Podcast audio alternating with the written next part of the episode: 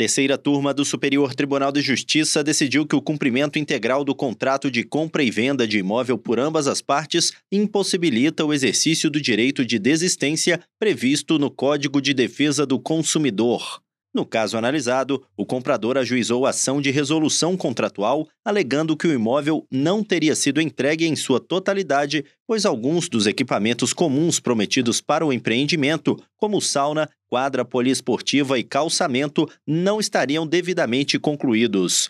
O juízo de primeiro grau julgou o pedido improcedente, considerando que o contrato já estava totalmente quitado e que não era possível desfazê-lo o Tribunal de Justiça de São Paulo deu parcial provimento à apelação para garantir a possibilidade de desistência mediante retenção de 20% do valor pago. No STJ, o colegiado da terceira turma deu parcial provimento ao recurso especial para restabelecer a sentença de primeiro grau. A relatora ministra Nancy Andrighi explicou, citando precedentes do tribunal, que o direito de desistência se justifica quando as prestações se tornam insuportáveis para o consumidor, o que não ficou demonstrado no caso em julgamento. Além de ambas as partes terem cumprido suas obrigações contratuais, o processo indica que o consumidor utilizou o imóvel comprado em pelo menos duas oportunidades. Assim, a ministra ressaltou que o rompimento do contrato já cumprido por mera desistência imotivada do consumidor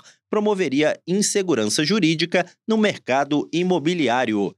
Do Superior Tribunal de Justiça, Tiago Gomide.